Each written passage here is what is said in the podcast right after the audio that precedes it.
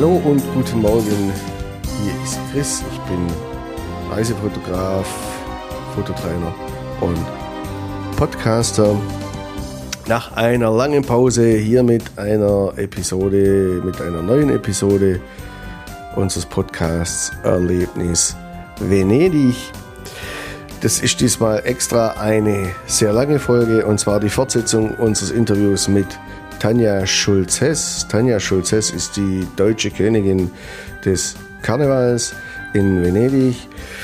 In dieser Episode erzählt sie uns, wie sie vorgeht, ein Kostüm zu entwerfen, zu konzeptionieren, aber auch was Textile Storytelling bedeutet. Ihr erinnert euch, in der letzten Episode hat sie uns erzählt, wie sie ein Kostüm für das Hotel Danieli in Venedig entworfen hat. In diesem Podcast geht es wieder um dieses Kostüm, aber auch hauptsächlich darum, wie sie vorgeht, um ihre textilen Skulpturen zu machen. Jetzt bitteschön, Tanja Schulz-Hess. Und dann war es auch gewünscht, dass ich mit dem Kleid natürlich in der Stadt flaniere und, und das ein bisschen repräsentiere. Ja, und das haben wir dann äh, zusammen gemacht. Ich war im Dezember eine Woche da und habe die ganze Historie durchgewälzt. Also ähm, dadurch, dass ich ja beim Spiegel gearbeitet habe lange Zeit, liegt es mir auch sehr am Herzen, Fakten ähm, möglichst äh, zumindest zu kennen und so anzuwenden, dass es, dass es nicht ähm, wehtut.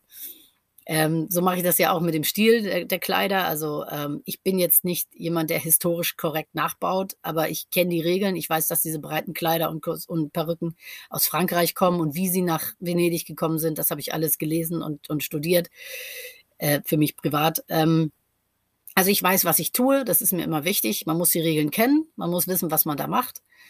Und dann kann man das in die Jetztzeit transportieren und eben auch ähm, verbinden mit dem Hier und Jetzt. Denn das ist was, das empfinde ich in Venedig als ganz speziell, dass Venedig ist immer Vergangenheit, Jetztzeit und Zukunft gleichzeitig. Es gibt für mich keinen anderen Ort, wo das so präsent ist wie da. Und das finde ich wahnsinnig attraktiv, weil ich, ich liebe die alte Kultur und, und finde es auch wichtig für das neue Design heutzutage zu wissen, wo das Alte herkommt. Und das habe ich beim Danieli genauso gemacht. Ich habe mir die ganzen alten Geschichten durchgelesen. Ich habe mit jedem gesprochen im Hotel. Ich habe mit dem Manager gesprochen, mit dem Chefkoch, mit dem Barkeeper, mit allen und habe richtig tiefgehende Recherche gemacht. So, und als ich dann ganz viel zusammen hatte, habe ich dann beim Housekeeping angefragt, ob die mir zum Beispiel Seifenpapier geben können. Das sieht dann so aus. Oder Seifen. Also ich habe acht Seifen genommen. Und dann sagen sie, was willst du zum Geier mit acht Seifen? Naja, am Ende des Kleides wussten sie es dann auch weil das Kleid sah dann am Ende so aus.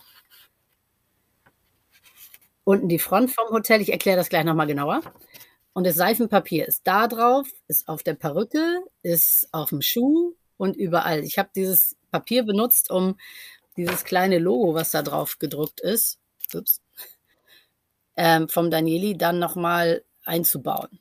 Und ich habe auch ähm, Schlüsselanhänger nachgebaut. Ich hätte die gerne in, in Original genommen, nur leider werden im Hotel so viele Schlüsselanhänger geklaut, dass man äh, die, dass sie keine mehr hatten, die sie mir geben konnten. Sie haben gesagt, wenn du welche willst, musst du zu eBay gehen, da kannst du kaufen. Und dann habe ich halt die Schlüssel nachgebaut, einmal hier und einmal als Ohrring.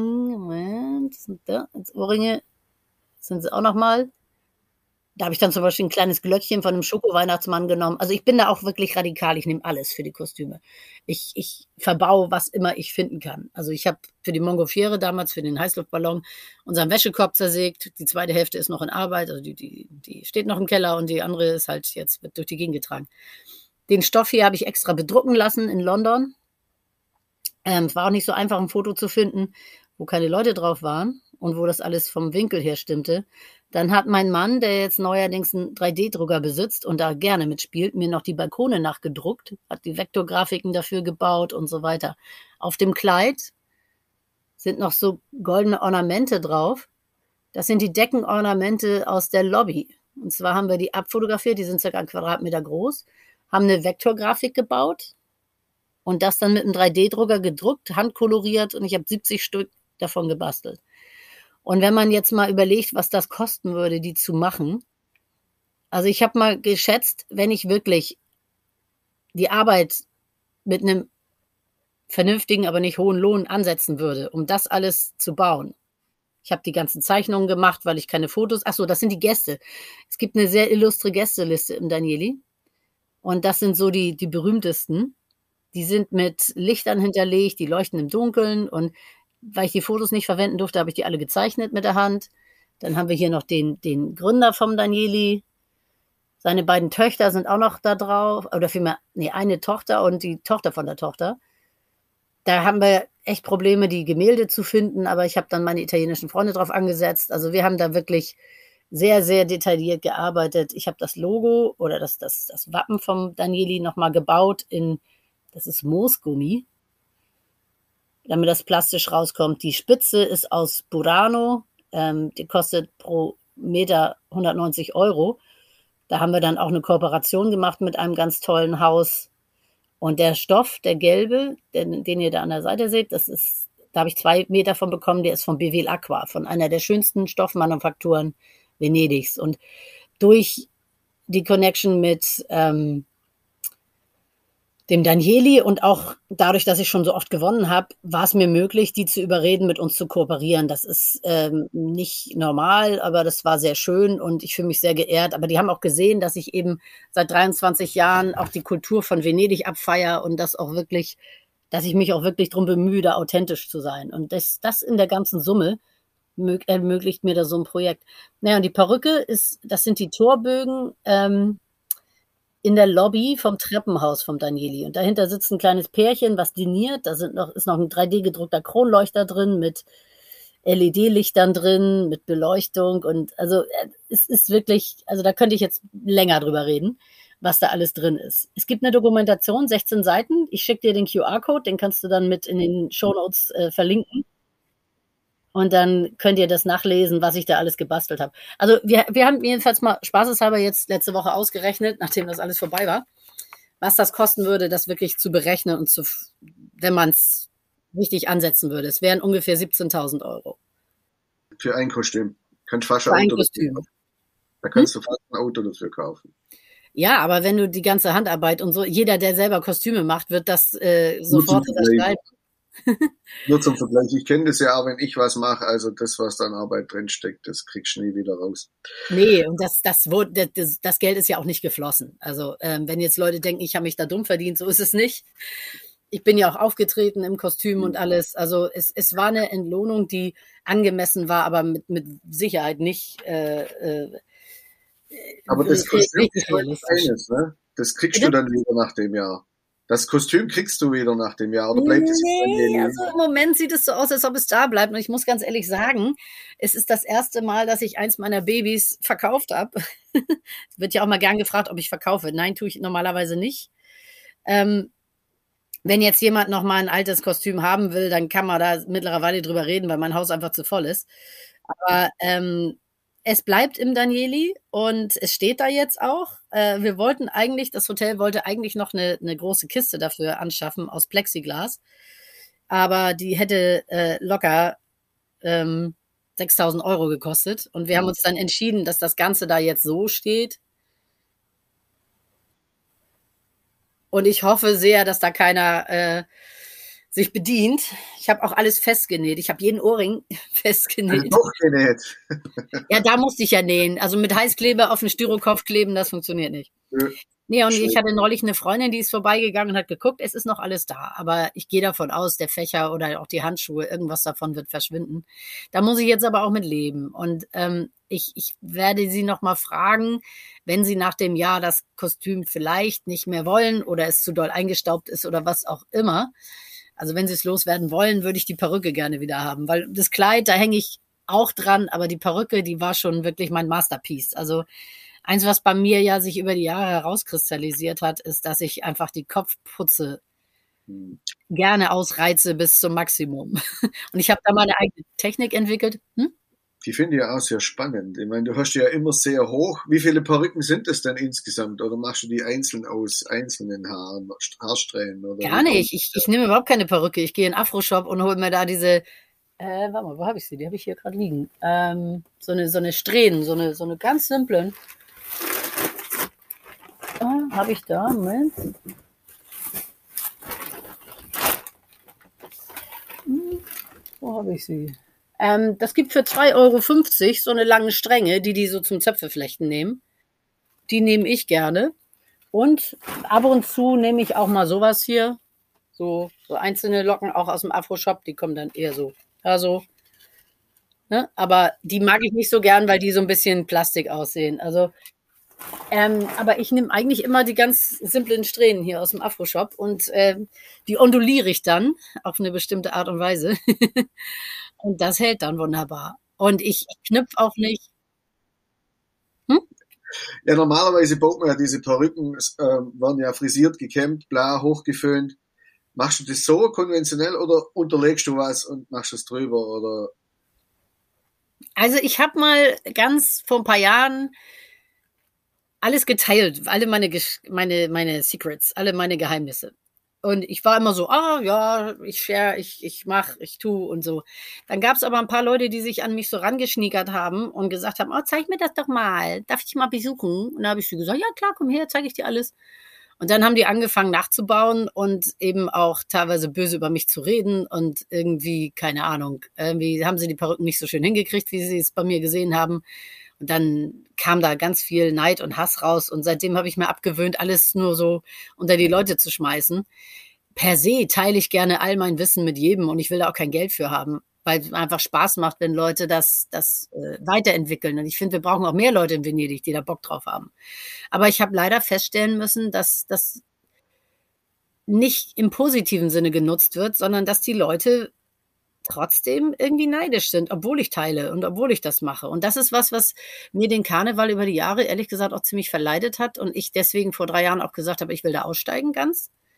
Weil je öfter ich gewonnen habe und äh, je höher meine Perücken wurden, das, das konntest du wirklich linear sehen, desto mehr wurde ich angegriffen von anderen Leuten und, und angefeindet und geneidet. Also auch dieses Jahr, ich habe jetzt ja dieses Jahr dann doch noch irgendwie drei Tage nach dem ersten Preis, nachdem sie den ersten Preis announced haben, wurde mir dann noch der zweite und der dritte gegeben. Also ich habe wieder zweimal zweiten und dritten gewonnen dieses Jahr. Letztes Jahr hatte ich ja zweimal den ersten, was es auch vorher noch nicht gab. Was da an Hass über einen reinbricht, das bricht mir das Herz, weil ich, ich sehe das wirklich als, als Freude, dahin zu fahren und als, als Möglichkeit, die, die Unwegsamkeiten des Alltags auszubalancieren und Leuten Freude zu schenken. Ich mache das nicht, das Gewinnen, um anderen Leuten weh zu tun oder sie, sie zu deklassieren oder sonst was. Wenn Leute, also mir wurde dieses Jahr wieder vorgeworfen, ich hätte die Jury bestochen, ich hätte äh, mit dem Danieli einen Deal gemacht, dass da irgendwas Bestechungsgelder geflossen sind, sonst was. Also die absurdesten Sachen. Und ich habe über Jahre immer versucht, das aufzuklären und mit den Leuten zu sprechen. Es waren dieses Jahr wieder auch viele Italiener bei, die das nicht gut fanden, dass ich nochmal gewonnen habe. Und dann habe hab ich mit dem Kaffee oder ein Bier getrunken habe gesagt, hier, komm, lass uns mal reden. Ich, ich habe da, ich kenne die Jury zwar, aber ich, ich mache mit denen nichts, ich spreche nicht mit denen und gar nichts. Aber die sehen ja, dass ich auch im Jahr ein paar Mal da bin, dass ich Italienisch spreche, dass ich mich für die Kultur interessiere, dass ich auch mit Initiativen gerne zusammenarbeite in Venedig die da das kulturelle Leben fördern. Mir liegt das einfach total am Herzen. Ich bin kein äh, Karnevalstourist, der nur hinfährt, um, um das quasi auszubeuten wie Disneyland, sondern ähm, ich lebe da wirklich auch mit meinen Kindern. Die gehen da zum Spielen mit den venezianischen Kindern im Sommer und ich habe extra Italienisch gelernt für meine venezianische Mama und für mich ist das einfach kein Ort, den ich nur besuche, um, um, um zu, zu äh, touristisch mich dazu zu, zu amüsieren, sondern ich, ich kenne wirklich auch ganz viele Venezianer. Ich kenne ihre Nöte, ich kenne ihre Sorgen, ich unterstütze sie, wo ich kann. Zum Beispiel dieses Grande Navi. Ähm, da gab es doch diese Bewegung, dass sie die, ähm, die äh, Kreuzfahrtschiffe raushaben wollten. Und da habe ich dann das so gemacht, dass ich in mein Schiff, also mein Titanic-Kostüm, einfach noch das Logo von der Initiative eingebaut habe die sich dagegen stemmt. Und die haben das Foto dann nachher auch, die haben das Foto auch benutzt. Da steht drauf, No Grandi Navi. Und das war in der Community ein gern benutztes Foto, weil sie gesagt haben, guck mal, da ist auch eine, die versteht uns. Eine, die nicht aus Venedig kommt und die trotzdem versteht, was unsere Probleme sind. Und auch das mit dem Leute. Das erste Kostüm, was ich von dir gesehen habe. Ja, das ist, hat ja auch eine lustige Geschichte. Also, ich will mein, Bilder mit dir machen. Hä? Muss ich mal nach Hamburg kommen, befürchte ich. Ja, ja, mach. Da also, ja auch eine Gondel, habe ich mir sagen lassen. Zumindest habe ich es Ja, ja, ich bin, ich bin mit dem Gondoliere auch gerade wieder heiß am, am diskutieren, was wir machen. Als ich ähm, vor zwei Jahren 50 Jahre alt wurde, dann hat ja Corona gerade stattgefunden und wir konnten nichts mehr machen. Ich wollte eigentlich meinen 50. in der Wüste von Nevada abfeiern, in einem brennenden Kostüm zum Burning Man. Hatte alles geplant, alles fertig und dann haben sie es abgesagt, das erste Mal. Also das Universum wollte nicht, dass ich da brennend tanze. Na gut. Dann habe ich an meinem 50. hier eine Burning Woman gemacht. Und zwar habe ich mir so eine Mamsell hier, die da. Also eigentlich wollte ich sie verbrennen, aber die war so schön, die habe ich dann gelassen und habe noch eine kleine Schwester gebaut, die ich dann abgefackelt habe. Da habe ich ein kleines Lagerfeuer im Garten gemacht, habe Burning Woman gemacht. Mit drei Leuten auf viel Abstand. Und das war dann mein 50. Geburtstag. Und ich hatte noch ein Fotoshooting mit dem Gondoliere. Der hat ähm, uns getestet, auf die Gondel gelassen, einen Freund von mir und mich. Und dann haben wir zu meinem 50. Geburtstag noch sehr schöne Fotos gemacht. Also mit dem mache ich viel zusammen. Und naja, also auf jeden Fall nochmal zu dem da. Bei mir hat ja alles eine Geschichte. Kann man alles im Buch nachlesen oder eben auf der Website. Ähm, diese Titanic lag 30 Jahre im Keller. Das ist das Kommunionsgeschenk meines Ehemannes. Die hat er nie zu Ende gebaut. Und das war ein Bausatz, der schon so vor sich hin bröselte. Und dann hatte ich den irgendwann in der Hand und dann meinte er, ah, kann weg. Und dann habe ich gesagt, boah, wenn Marie Antoinette sich da sowas, äh, ein Segelschiff auf den Kopf baut, dann kann ich doch die Titanic nehmen. Das passt ja so schön zu Grandinavi. Und den Stoff hatte ich auch zufällig gerade auf dem Flohmarkt gefunden. Dachte ich, ja, das, das schreit doch nach Titanic. Dann hatte ich aber das Problem, äh, ich konnte das Boot nicht bauen, weil ich kann das nicht. Dann habe ich mir einen, einen äh, alten Männerverein gesucht, der so Modellschiffe baut. Dann habe ich mich in einem sehr schönen Sommerkleid mit viel tiefem Ausschnitt dahin bewegt, mit dem Set in der Hand und gesagt, Entschuldigung, kann mir bitte jemand helfen beim Bauen? Und die alle, ne, sowas bauen wir nicht. Wir bauen nur Holz, wir bauen kein Plastik und sowas schon mal gar nicht. Und dann stand ich da und habe niemanden gefunden, der mir die Titanic gebaut hat. Und ähm, einer hat sich dann noch erbarmt und der hat es gebaut. Der hat mir das dann, er hat mir sogar noch eine Holzkiste gebaut, damit ich das schön verpackt und festgeschraubt, damit es nicht kaputt geht, nach Venedig schleppen konnte. Und als ich dann sagte, so, und jetzt hast du das Schiff fertig, jetzt schneiden wir mal vorne die Hälfte ab, ist der natürlich auch völlig aus allen Wolken gefunden, ge gefallen und hat gesagt, warum denn bloß? Warum denn bloß? Und dann habe ich gesagt, na ja, ich hatte ja auch einen Eisberg dabei. Ich hatte nämlich noch einen Freund dabei aus der Schweiz und der eigentlich Fasnacht macht in der Schweiz und der war der Eisberg. Und wenn ich ihn geküsst habe, wie man da sieht, dann knallt die Titanic quasi in den Eisberg. Ja, der ist ja halt weg, ne? Der ist ja unter Wasser. Und ähm, dann hat er mir noch Lichter da reingebaut. Das leuchtet auch alles im Dunkeln und so. Und ja, das, das waren auch, äh, also bei mir hat ja alles irgendwie eine, eine Geschichte, woher das kommt und warum und so. Und das, das am Ende macht ja meine Kostüme, glaube ich, auch ein bisschen spannender als, als äh, einfach so Kostüme, die, die zwar schön anzugucken sind, aber die eine Idee haben, aber nicht unbedingt eine Geschichte dahinter.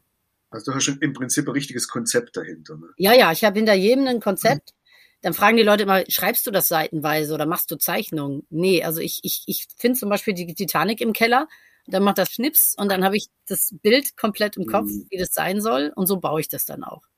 Und dann ist oft, dass die Geschichte sich dabei entwickelt. Das hängt auch davon ab, was ich finde an Material, was ich da verbaue.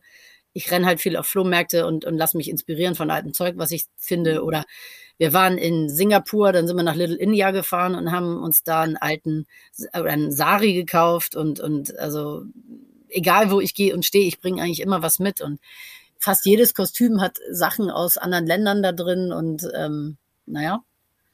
Also hat nicht nur ein Konzept, sondern eigentlich erzählen deine Kostüme auch eine Geschichte. Ne? Ja, das ist Textile Storytelling, wenn du so willst. Ja, ja. im Prinzip könnte man das so sehen.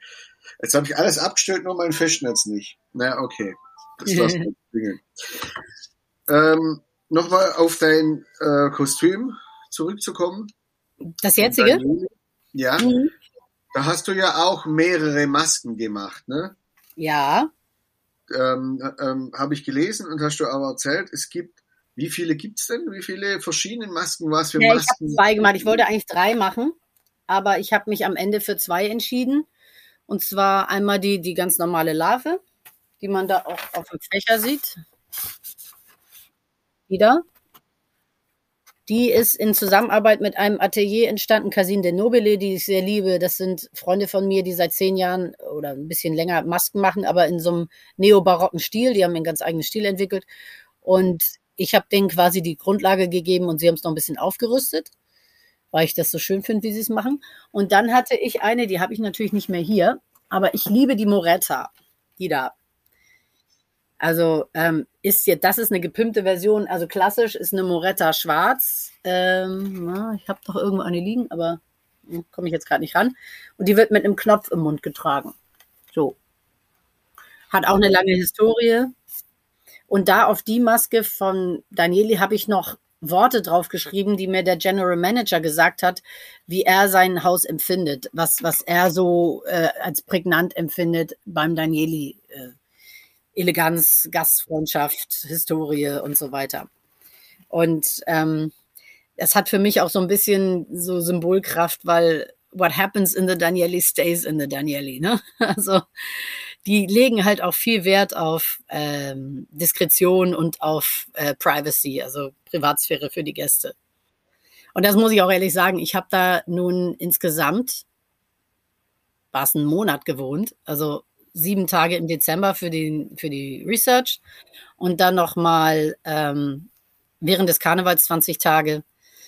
Also da zu wohnen ist, ist einfach ein Traum. Das ist einfach so ein, ein herzliches Haus, so viel Hingabe von den Leuten, die da arbeiten. Und die haben mich wirklich so respektvoll und nett behandelt und, und das tun sie mit jedem Gast. Also es ist beim Danieli nicht nur das schöne Haus, sondern es ist wirklich das Ganze. Und wenn man sieht, wie der Chefkoch sich auch Gedanken macht, als der das Menü entwickelt hat für 200 Jahre Danieli, der nimmt Speisen aus 200 Jahren. Der nimmt auch alte Rezepte von vor 200 Jahren und kocht die nach. Oder der Barkeeper, der dann den, den eigenen Cocktail entwickelt hat. Und deswegen hat das Danieli ja sich auch für mich geöffnet und die haben ja gesagt, wir sehen, dass du auch genauso dedicated, also so hingabevoll bist, wie wir das sind. Und das hat uns, also sie kennen mich über Jahre, beobachten, was ich tue, haben auch gesehen, dass ich ja auch Erfolg habe damit und haben sich dann eben entschieden, mir ähm, mit mir zusammenzuarbeiten, weil sie einfach auch was Besonderes haben wollten. Irgendein Kleid hätten sie auch woanders bekommen. Und das war ganz schön. Während des Prozesses, als ich da äh, Research gemacht habe, gefragt habe, also kann ich das alles lesen, kann ich mit jedem sprechen, haben die gesagt, was willst du mit dem ganzen Kram? Was willst du mit acht Seifen? Warum willst du mit den, mit den Zimmermädchen reden? Was hat das mit dem Kostüm zu tun? Und als sie es am Ende gesehen haben, was da alles, warum, wie drin ist, dann haben, dann ist das Herz richtig aufgegangen und dann haben sie auch gesagt, ja, jetzt wissen wir, warum das alles so sein musste. Und das ist eben für mich auch ein beglückender Moment. Ähm, ich mache wenig Auftragsarbeiten, weil viele Leute, die, die was bestellen, ähm, diesen Werdeprozess nicht verstehen, weil die einfach, die wollen das fertige Ding sehen und wenn das auf dem halben Weg komisch aussieht, also weil ich Material verwende, was sie ungewöhnlich finden oder nicht edel genug oder was auch immer, dann fangen sie mal an so, oh Gott, oh Gott, nein, das geht in die falsche Richtung. Und ich sage immer, ne, trust the process. Also das ist wie ein, so ein Kleid ist wie ein alter Meister. Das ist wie so ein altes Gemälde. Da kommen ganz viele Schichten übereinander. Und erst am Ende siehst du die ganze Komplexität. Und wenn man Kostüme so baut, ist es manchmal für die Leute schwierig zu verstehen, in welche Richtung das geht. Und ähm, das Danieli hat mir komplett freie Hand gelassen. Die haben mir nicht einmal dazwischen gequatscht, wie ich was zu machen habe. Und das war wirklich ein, ein für mich auch so beglückender Moment, dass die mir so vertraut haben mit ihrer wirklich tollen Historie. Und das war für mich, ehrlich gesagt, der schönste Gewinn ever. Weil ähm, durch das Gewinnen dieses Wettbewerbes, was sonst ja, wie gesagt, sehr abstrakt ist und im Prinzip ja auch nur eine virtuelle Geschichte ist, öffnen sich solche Türen. Und die Venezianer wenn man denen wirklich zeigt, dass man es ernst meint und dass man sie ernst nimmt in allem, was sie sind, dann öffnen sie auch ihr Herz. Da sind sie wie die Hamburger und deswegen verstehen wir uns vielleicht auch so gut, die Hamburger und die Venezianer. Es ist schwer, hier Freunde zu finden, aber wenn das Herz mal auf ist, dann ist es auch für immer. Und ähm, deswegen, also äh, meine Verbindung mit dem Danieli besteht schon über zehn Jahre und äh, das wird sicherlich jetzt auch noch, noch intensiver und schöner werden. Ob es noch neue Projekte gibt, weiß ich nicht. Aber darauf kommt es auch gar nicht an. Für mich war das wirklich eine Realisierung eines Traumes und das ist für mich als Persönlichkeit auch ganz wichtig gewesen, dass jemand das auch so gewertschätzt hat, dass es nicht immer nur ging, du bist irgend so eine komische Kostümtussi, die irgendwie so ein bisschen was vor sich hin frickelt, sondern wirklich auch äh, respektiert und anerkannt zu werden. Ich hoffe, dass das auch Türen für andere Leute öffnet. Ich denke ja am Karneval immer nicht nur an mich, sondern ich, ich lade viele Leute ein, meine, meine hm, äh, Sachen, die ich da mache, zu teilen. Also zum Beispiel werde ich oft auf Bälle eingeladen. Die kosten 600, 700 Euro. Da kann man sich als Normalsterblicher kaum leisten. Dogenball für 3000 hatte ich auch schon.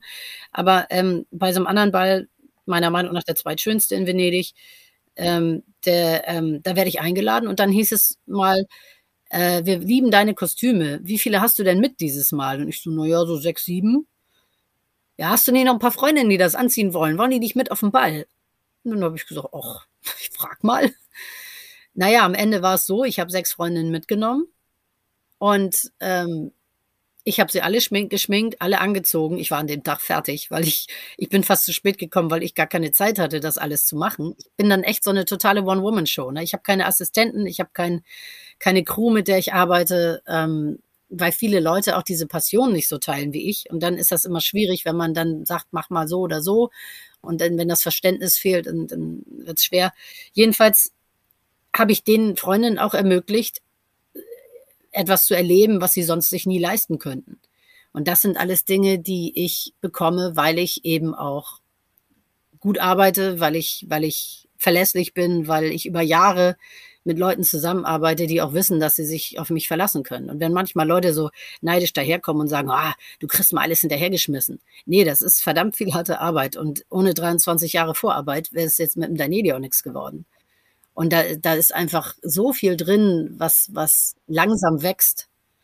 Das kann sich jemand, der weiterhin einfach so vor sich hin flaniert, gar nicht vorstellen. Aber das, das ist ja auch schön. Es kann ja auch jeder machen, wie er will. Also ich kann mir auch vorstellen, dass ich die nächsten Jahre mich auch wieder entscheide, einfach nur verlieren zu gehen, ohne ein Fotoshooting, ohne ein Projekt. Einfach nur, weil ich dieses unschuldige Sein ohne, ohne Zwänge einfach auch mal wieder haben möchte. Denn je mehr man ähm, äh, Projekte zusammen eingeht oder sich auch da verpflichtet, was zu machen, desto mehr ist man ja auch in der Klammer drin. Dann muss man noch liefern. Und wenn man nicht liefert, ist das fürs nächste Jahr raus. Ne? Und eben, und das kann ganz schön stressen. Also ähm, dann fragen Leute, warum bringst du denn acht Kostüme mit? Naja, ganz ehrlich, 2009 war es. Da hatte ich tatsächlich so viele Kostüme mit. Aber da hatte ich einfach das Problem, dass ich so eine Lust drauf hatte, die zu machen. Dass mir das so einen Spaß gemacht hat, noch eine Idee rauszuhauen und noch einen rauszuhauen. Und wenn man natürlich so schnell ist mit dem Kleben, ist es natürlich auch sehr verführerisch, dann noch ein paar zu machen, wenn das innerhalb von einer Woche fertig ist. Ne? Und dann ähm, ähm, habe ich, ich habe einfach so viele Kostüme gemacht. Äh, ich habe jetzt kein Gruppenfoto, das habe ich irgendwo. Hm, Finde ich gerade nicht. Da hatte ich zum Beispiel das Casino, 2008 war es, das Casino gemacht und äh, ein wanderndes Konzerthaus mit MP3-Player unterm Rock. Dann hatte ich noch den Fotografen, den habt ihr ja schon gesehen. Dann gab es noch, mit dem habe ich gewonnen, das Karussell. Und dann gab es noch ein, ne, das war was anderes, mit Regenschirm. Ich hatte ja noch eins mit, na, was ist das? Naja, also jedenfalls hatte ich so viele, aber bei mir ist es einfach, ich mache das so glücklich. Ich habe 2009 sehr tragischen Kind im sechsten Monat verloren und war da wirklich am Ende mit meinem Sein weil das für mich das Schlimmste war, was mir bisher passiert ist in meinem Leben. Und ich wusste echt nicht, wie ich mir helfen sollte. Ich habe mir eine Therapeutin besorgt und habe irgendwie versucht, das zu überleben. Und am Ende habe ich drei Monate nur Kostüme gemacht. Ich habe einfach nur stumpf geknödelt, geknödelt, geknödelt. Ich habe hier nur gesessen und gemacht. Das war wie Meditation, das war wie, wie Gebetsmühle. Und das habe ich so lange gemacht, bis ich wieder halbwegs gerade denken konnte. Und ähm, deswegen ist für mich das Ganze auch, auch viel Therapie. Und das ist für viele andere ja auch. Wenn die im mhm. Leben sich oft äh, degradiert fühlen, wenn die oft das Gefühl haben, dass, dass sie im Alltag nicht gesehen werden oder so. Das ist ja was, was in Venedig wahnsinnig gut funktioniert, dass die Menschen ein, ein Ventil haben, ihr Innerstes auch zu zeigen und rauszulassen und nicht verurteilt zu werden dafür. Und ähm, das ist so der, der ganz spezielle Reiz, der da noch mit drin liegt. Also ich habe es jetzt äh, gerade mit einem anderen Fotografen mal besprochen, dass der noch recht neu war beim Karneval und der das noch gar nicht so, so gesehen hatte. Und ähm, der sagt, ja, hier gibt es so viele unterschiedliche Kostümtypen und, und jeder kann hier machen, was er will. Und der eine geht nur auf Bälle und der nächste geht nur hierhin und so. Es gibt wirklich so viele unterschiedliche Varianten, diesen Karneval zu leben, dass eigentlich für jeden was dabei ist. Ich habe immer das Problem, ich mag zu viele gleichzeitig. Also ich mag die eine Gruppe, ich mag die andere Gruppe. Und wenn ich jetzt wirklich bei jedem jede Einladung annehmen würde, wäre ich 24 Stunden wach und könnte gar nicht mehr schlafen, weil die, die Party machen wollen, mich haben, die, die äh, spazieren gehen wollen, mit mir spazieren gehen und irgendwie, es geht einfach nicht. Ich muss dann immer jedes Jahr jemanden enttäuschen und ich muss dann immer irgendwie schauen, dass ich ähm, ja, ja, da muss ich immer schauen, dass ich, dass ich niemandem zu doll wehtue oder eben auch als arrogant abgestempelt werde, so unter Motto, die will nichts mit uns zu tun haben. Das ist meistens gar nicht der Fall, sondern das Problem ist, ich habe einfach keine Zeit, weil der Tag hat nur 24 Stunden. Ich muss auch noch mal schlafen.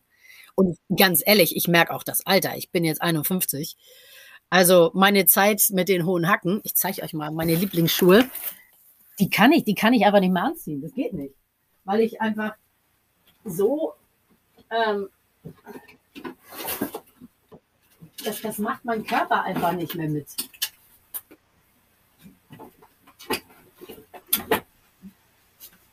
Also, die hier habe ich mal für Ludwigsburg und für Venedig gemacht. Die sind schon recht hoch. Und alle Frauen immer nur so, Gott, ich will diese Schuhe. Und ich bin damit gelaufen und habe gedacht, nein, das willst du nicht. Nein, das willst du nicht. Diese Schuhe tun weh. Aber sie sind halt schön. Oder diese hier.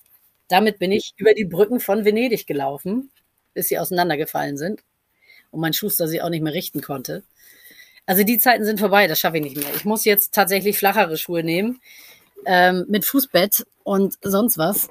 Und ich kann halt auch nicht mehr. Also acht Stunden schaffe ich gerade noch, aber dann ist, dann ist vorbei. Ich habe auch dem Danieli diesmal sagen müssen, wenn ihr möchtet, dass ich bei euch noch ein bisschen für die Gäste da bin, das, das kann ich nicht garantieren, wie lange. Und ich kann auch nicht immer, wenn ihr wollt, sondern ich muss auch gucken, dass ich gesund bleibe bei dem ganzen Kram. Weil äh, ich habe dieses Mal, ich glaube, fünf bis sieben Kilo abgenommen, während ich da war. Ich habe ein Liter Spritz jeden Tag getrunken, so alle paar Stunden mal ein Gläschen, damit der Zuckerlevel stimmt und der Schmerz von der Perücke nicht so präsent ist. Und das ist ja, sind ja schon ein paar Kalorien, die man sich dann so rein benzint sozusagen. Und dann habe ich Fritelle gegessen, diese berühmten frittierten Dinger da. Ich habe da meine Spezialbäckerei, meiner Meinung nach die beste in Venedig, wo ich dann immer mir welche geholt habe. Also Benzin, äh, Quatsch, ähm, Spritz und ähm, Spritz ist mein Benzin und Fritelle sind so meine meine Kohlen. So und ich habe trotzdem abgenommen. Und dann habe ich dann nochmal überlegt, das Kleid hat ungefähr 15 Kilo gewogen. Und ich war im Schnitt fünf bis acht Stunden damit unterwegs. Also dann weiß man auch, wo die Kalorien bleiben. und ähm, das ist immer meine, meine schönste Diät. Ich kann alles essen und trinken und nehme trotzdem ab. Aber es ist physisch einfach äh, eine harte, eine Tour de Force, absolut. Weil gerade auch mit den hohen Perücken, ne, so schön die sind und so toll die sie auch aus der Masse raussteigen, äh, äh, rausschauen. Ich weiß nicht, ob du das Bild gesehen hast. Ein Fotograf hatte mich erwischt vor dem Florian. Da siehst du so die Masse und meine Perücke, fupp, guckt oben super schönes Bild. Ähm, so schön das ist, aber wenn man solche Türme auf dem Kopf hat, die teilweise bis zu einem Meter hoch sind, dann kannst du alles bewegen darunter, aber nicht den Kopf.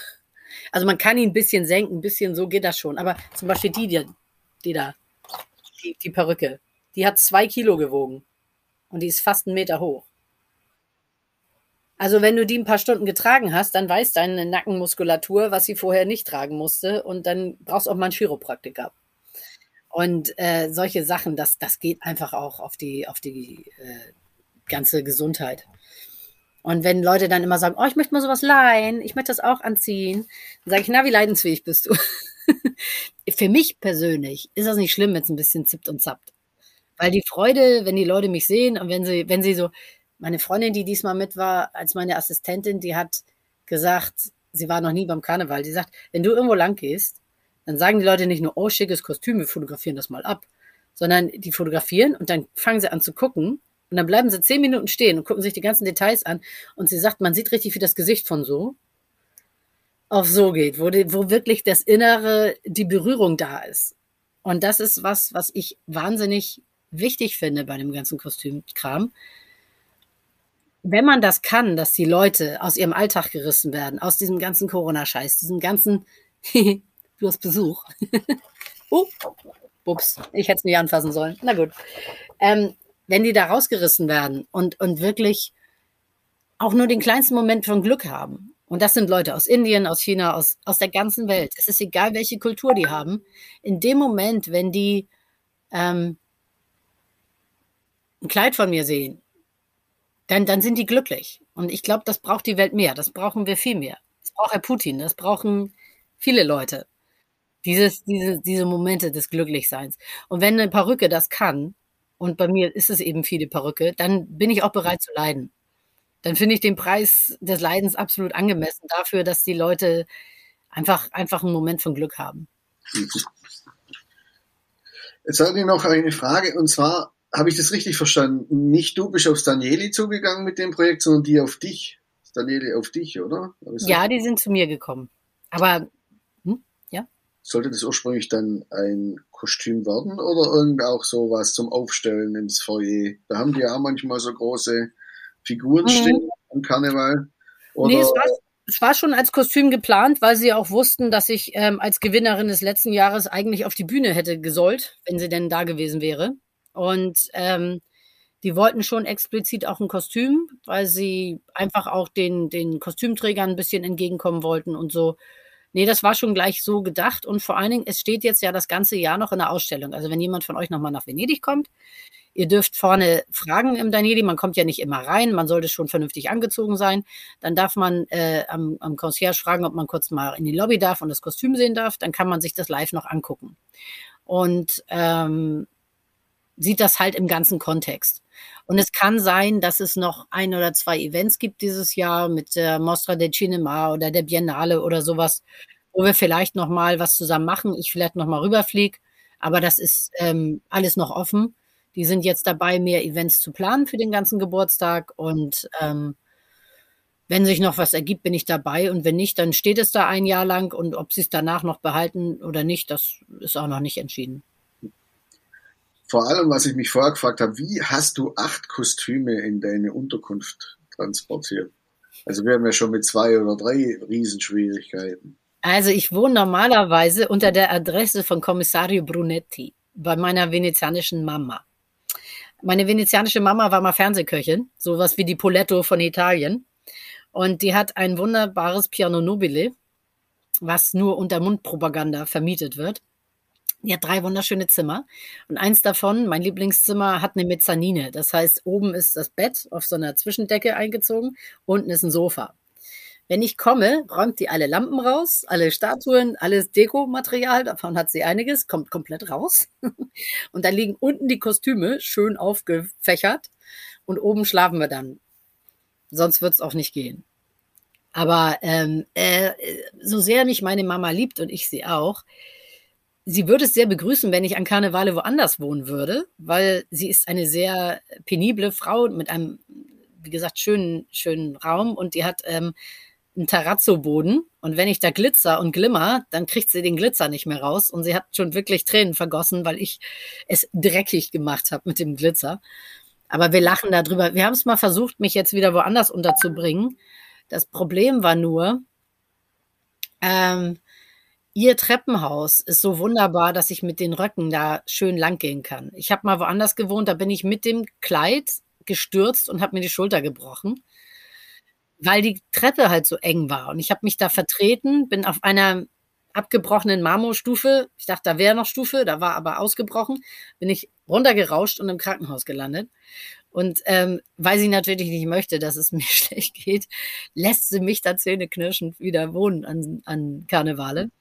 Aber ähm, ich versuche auch nicht so viel zu glitzern. Aber äh, ich glitzer halt gern beim Make-up und ähm, naja, wir haben da so unseren Deal. Aber die war auch diesmal durchaus froh, dass ich mal im Danieli gewohnt habe und sie nicht voll geglitzert habe. Ja, aber das gibt doch garantiert auch viel Gepäck. Das muss ja auch irgendwie dann vom äh, Flughafen oder vom. Ja, das ist ja nochmal eine ganz schöne Geschichte. Also mein armer Gatte musste da diverse Kartons zu Fuß schleppen.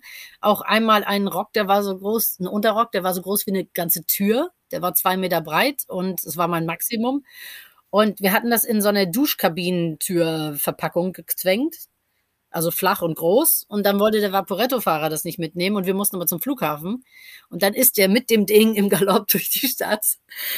Und danach hat er gesagt, nie wieder, nie wieder mache ich das. das war dann auf dem Rückweg. Auf dem Rückweg, ja, ja. Auf dem Hinweg gab es auch schon Probleme, aber auf dem Rückweg war es halt doof, weil wir hatten zwar Zeit eingeplant, um zum Flughafen zu kommen, aber ähm, es wollte uns kein Vaporetto-Fahrer mitnehmen. Also wir hätten jetzt für 100 Euro irgendwie ein Taxi nehmen können, aber das hatten wir auch nicht über. Und äh, wir hatten in dem Jahr, glaube ich, nur 60 Kilo mit, aber halt diesen riesen Karton.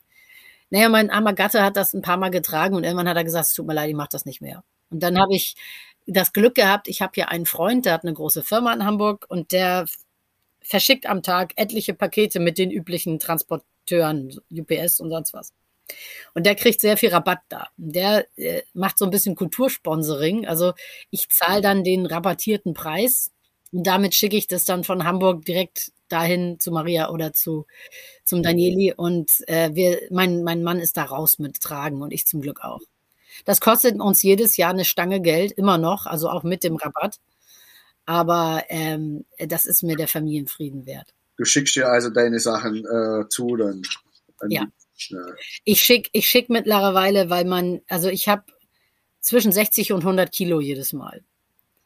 Und das kriegst du einfach nicht mehr mit, gerade jetzt bei den neuen Flugbestimmungen sowieso nicht. Ähm, ich mache es immer noch regelmäßig, dass ich dann mit Riesenperücke tatsächlich im Flugzeug sitze. Also ich habe dieses Jahr zum Beispiel den hier mitgehabt, das war ja noch klein. Ne? Also ich habe dann so in der Lufthansa-Maschine gesessen.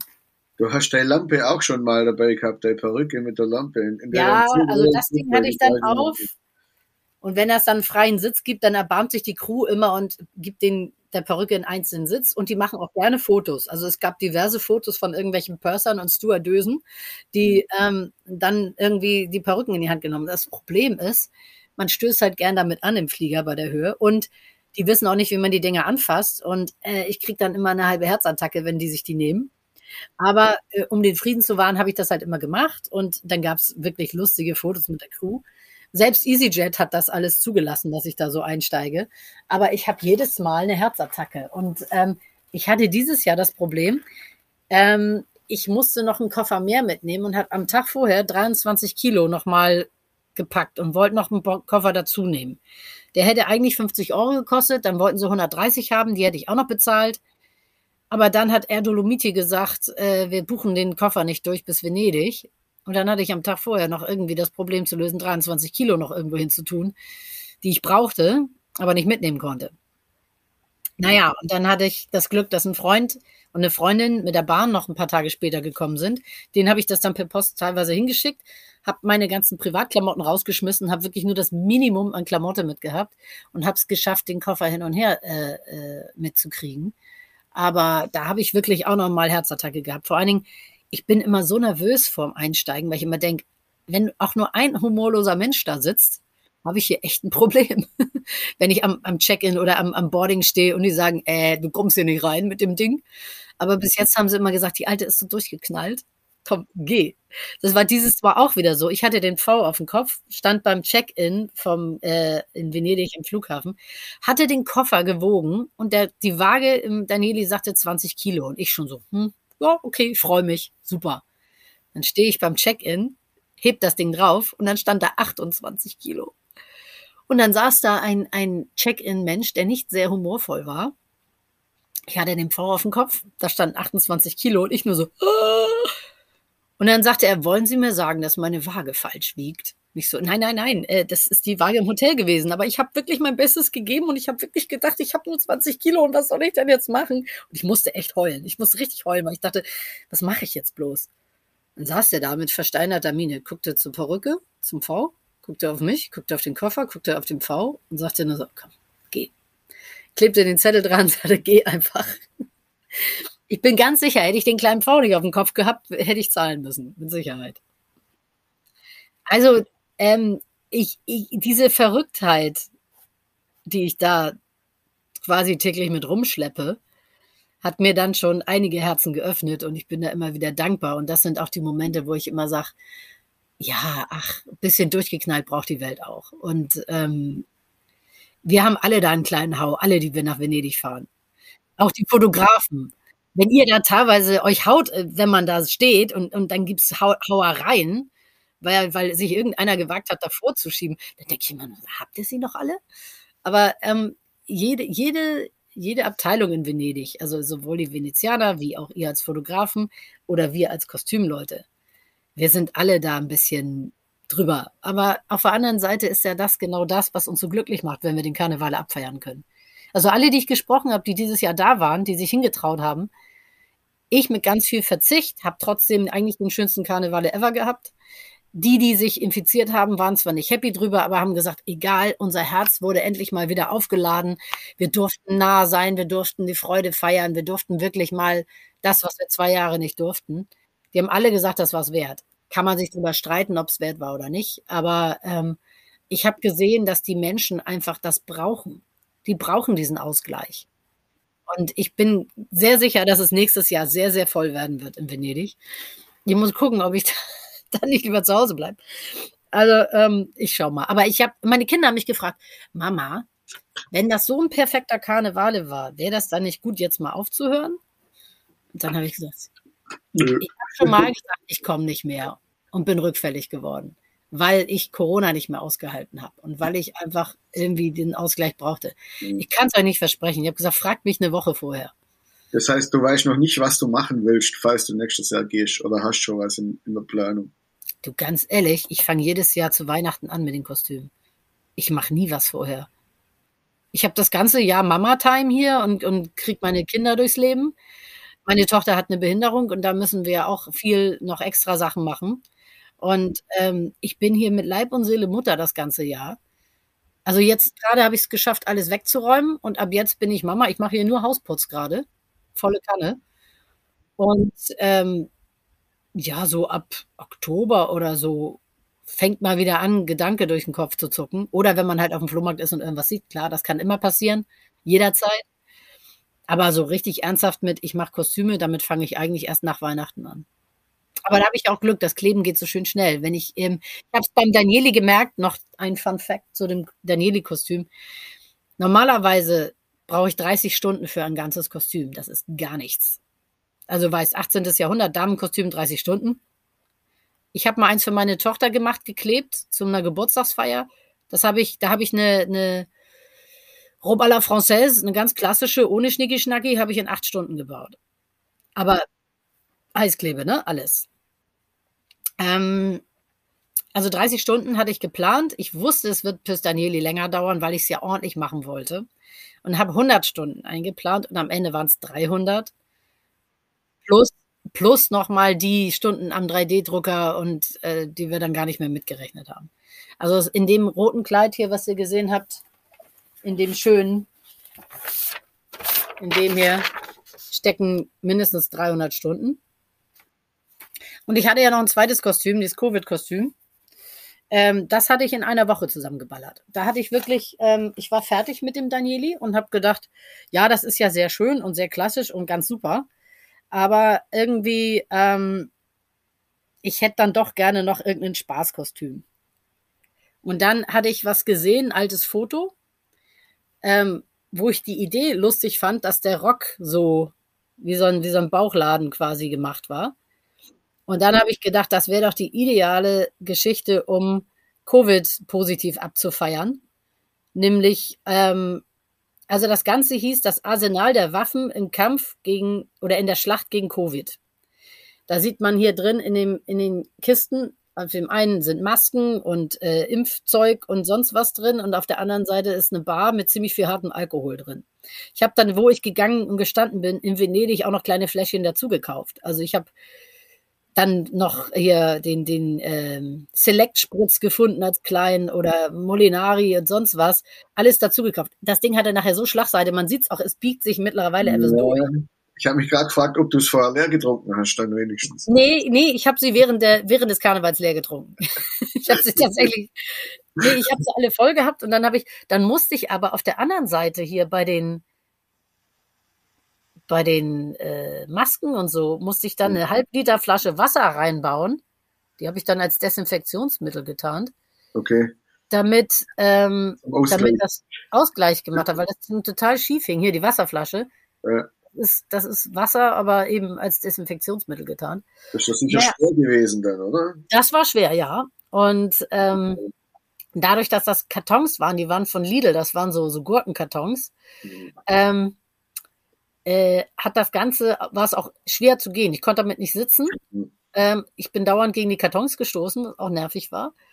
Dann noch die hohe Perücke auf dem Kopf, wo der mhm. Wind sich immer schön reingefangen hat. Oh, Und ich hatte eine, eine FFP2-Maske drunter die ganze Zeit. Das ist gut. Ähm, naja, also auf jeden Fall, das Kostüm habe ich innerhalb von vier Tagen, glaube ich, zusammengeballert. Und das hat ja den zweiten Preis gewonnen, was mich dann auch noch sehr überrascht hat. Und da, äh, da war das Danieli, glaube ich, nicht böse mit mir, aber not 100% amüsiert, weil, äh, naja, das Danieli hat den dritten Preis gewonnen und das andere den zweiten. Also dann habe ich mit dem mal wieder mit dem billig zusammengeklebten Geschiss, habe ich dann ähm, noch einen zweiten abgeräumt und ähm, das hat mich auch total überrascht. Die hatten ja dieses Mal Public Voting und haben das am Dienstag verkündet. Ähm, ich war eigentlich gerade da eingeladen zu einer Abgesangsfeier des Karnevals mit Venezianern auf dem Fischmarkt und habe dann noch gewartet und dann haben sie irgendwas erzählt auf, auf Instagram und äh, Tanja, Tanja, bla bla bla. Und ich immer, ja, was ist denn los? Kriege ich jetzt einen Preis oder kriege ich keinen? Keine Ahnung. Und dann hieß es plötzlich, ja, es gewinnt ein Drache, ein, ein Steampunk-Drache. Und ich so, okay. Hab dann gesagt, gut, es war nicht mein Jahr, ich war nicht dran, ich gehe jetzt feiern. Hab das Ding ausgeknipst, bin zum Feiern gegangen. Hab gesagt, naja, warum auch immer, ähm, der gewonnen hat. Ähm, Sie haben ja gesagt, Future, äh, Remember the Future sollte irgendwas sein, was eben moderner ist und Sie wollten was Moderneres abfeiern und da passte Steampunk halt ganz gut. Kann man verschiedene Meinungen drüber haben. Ich liebe Steampunk, aber da gehe ich auf andere Veranstaltungen, da fahre ich nicht nach Venedig, dann fahre ich halt nach Buxtehude oder sonst was. Also ich finde Steampunk geil. Ich habe auch ziemlich viel Steampunk-Sachen da. Aber ähm, wenn ich nach Venedig fahre, habe ich halt Venedig im, im, im Kopf. So, und ähm, dann habe ich, hab ich meine Sachen gepackt, bin nach Hause gefahren, habe mich auch damit abgefunden, dass ich nichts gekriegt habe. War für mich auch absolut okay. Und dann am Freitag, wir wollten gerade los zu einer Packaktion für die Ukraine weil ich bei Rotary bin und wir da sehr engagiert eben auch ähm, uns da für die Ukraine stark machen gerade. Wir haben an einem Tag 40 Tonnen Güter angenommen, umgepackt und wieder auf dem Laster gepackt mit meinen Kindern und mit allen, meinem Mann zusammen. Das war mir in dem Moment wichtiger. Ich bin aus Venedig gekommen, habe alles in die Ecke geschmissen und mich erstmal um die Ukraine gekümmert. So, und dann wollten wir gerade los und dann sagt mein Mann, du, ich glaube, wir müssen noch mal einen Champagner rausholen. Ich so, wieso, wir gehen arbeiten, was soll ich mit dem Champagner? Und dann, ja, guck mal auf Instagram. Und dann habe ich auf Instagram geguckt, was ich immer ignoriere eigentlich. Und dann hat die offizielle Seite verkündet, Tanja hat den dritten Preis gewonnen für das Danieli. Und ich so, nee, ist nicht dein Ernst. Drei Tage später, nachdem der erste Preis verkündet worden war, ich fand das komisch, aber naja, habe mich dann tierisch gefreut, habe in Venedig angerufen und habe gesagt, hier, Direttore vom Danieli, wir haben dann doch noch einen Preis gewonnen, was ihn natürlich sehr gefreut hat. Und äh, auch alle sehr richtig fanden, weil alle das Kostüm auch geliebt haben, auch in der Straße. Also die Leute waren einfach begeistert. Ja, und dann bin ich packen gegangen und zwei Stunden später, Kaching, äh, war dann plötzlich nochmal Instagram dran äh, und Tanja hat den zweiten Preis noch gewonnen mit dem Covid-Kostüm, mit dem, mit dem Arsenale. Da musste ich echt heulen. Also da hat es mich dann echt erwischt, weil wir waren ja gerade am Packen und irgendwie so, hier habe ich die reale Welt, da habe ich dann meine Traumwelt und jetzt gibt es doch noch ein Happy End, eine Woche oder ein paar Tage danach ähm, das war mir dann auch echt zu viel. Ich habe dann echt eine Runde geheult, dann habe ich weitergepackt und ähm, ja, es kommt auch langsam erst so an, dass das doch alles irgendwie so, so äh, wertgeschätzt worden ist. Und ähm, ja, deswegen, es war für mich einfach der geilste Karneval, den ich hatte. Und wie gesagt, die Kinder haben gefragt, wie schauen wir nächstes Jahr. Aber ich fürchte, ich werde rückfällig. Ich glaube, ich kann nicht ohne. Ich glaube, das ist auch nicht das erste Mal, dass du rückfällig wirst. Ne? Das hast du jetzt schon ein paar Mal praktiziert, oder? Nee, einmal. Ich bin nur einmal rückfällig geworden. Danke, Tanja. Ich hoffe, dass euch diese Episode gefallen hat. Wenn ja, es gibt jetzt für euch einen Newsletter. Wenn ihr wollt, dann geht ihr einfach auf unsere Homepage fotoerlebnis.eu Dort könnt ihr ihn abonnieren. Er beinhaltet unter anderem Venedig und Fotografie bzw. Fotografieren in Venedig und auch einige spannende Reisetipps. Apropos Reisetipp, wenn ihr Lust habt, das Ganze mal live zu erleben, wenn ihr Lust habt, die Leute in Karneval mal kennenzulernen, mit uns zu fotografieren, mit uns eine Woche durch die Stadt zu streifen und Shootings zu machen, dann findet ihr auch schon die neuen Reisedaten auf unserer Homepage, beziehungsweise ich verlinke sie in den Show Notes. Da könnt ihr euch dann zu unserer nächsten Fotoreise im Januar anmelden. Ansonsten wünsche ich euch, wünsche ich dir einen schönen Tag. Bis ganz, ganz bald, dein Chris.